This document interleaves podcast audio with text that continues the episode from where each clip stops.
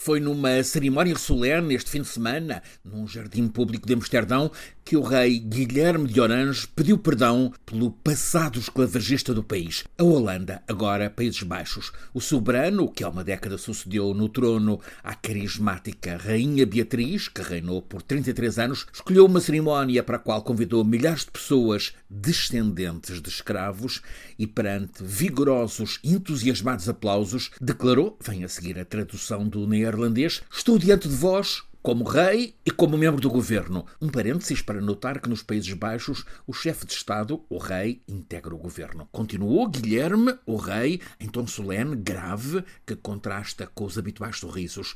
Apresento-me perante vós, como rei e como governante, para lhes pedir perdão com todo o meu coração e toda a minha alma pela escravatura que praticamos. Este é um discurso com sequência cuidada, palavras escolhidas com pinças, dito com voz pausada, a exploração de escravos e a escravatura são crimes contra a humanidade. Tenho antepassados que nada fizeram para o impedir. Peço-vos desculpa por essa inação. Estamos num país que, dentro das nossas fronteiras europeias, lutou pela liberdade e contra a tirania e onde proibimos a escravatura, mas não seguimos este princípio no nosso ultramar. Queremos viver num país sem racismo, sem exploração, sem discriminações.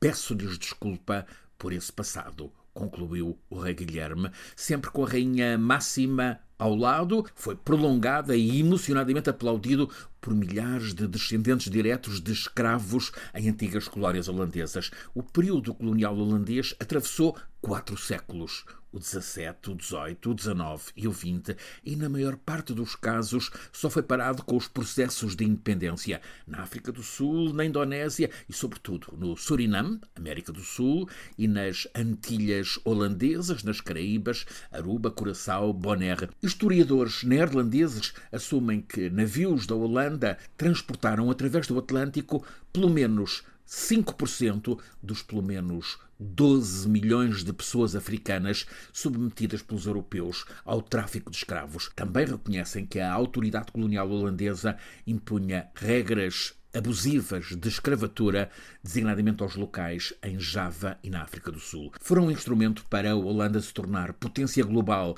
no comércio do tabaco, do cacau, do algodão, do café, do açúcar. Há um museu em Roterdão, o Van Beuningen, onde está exposto um quadro célebre de Bruegel. Presume-se que de à volta de 1550 é uma representação da bíblica Torre de Babel. Bruegel pintou, que se saiba, duas telas com a Torre de Babel. Uma está em Viena, a outra é esta em Roterdão. E o que vemos? Uma torre, tem alguma evocação do Coliseu de Roma, é uma torre enorme, a perspectiva dá-lhe forma cônica e está construída numa cidade portuária aberta ao mundo. É Roterdão, é a Holanda, Babel da mundialização, certamente mais do que portugueses e espanhóis, sede das naus da Companhia das Índias, a partir do século XVII em viagem para recolher riqueza da Indonésia e das Índias Orientais, hoje Roterdão é o primeiro porto da Europa, epicentro da mundialização naval. Vale lembrar a história: o país que conhecemos como Holanda, hoje Países Baixos, começou a libertar-se da soberania espanhola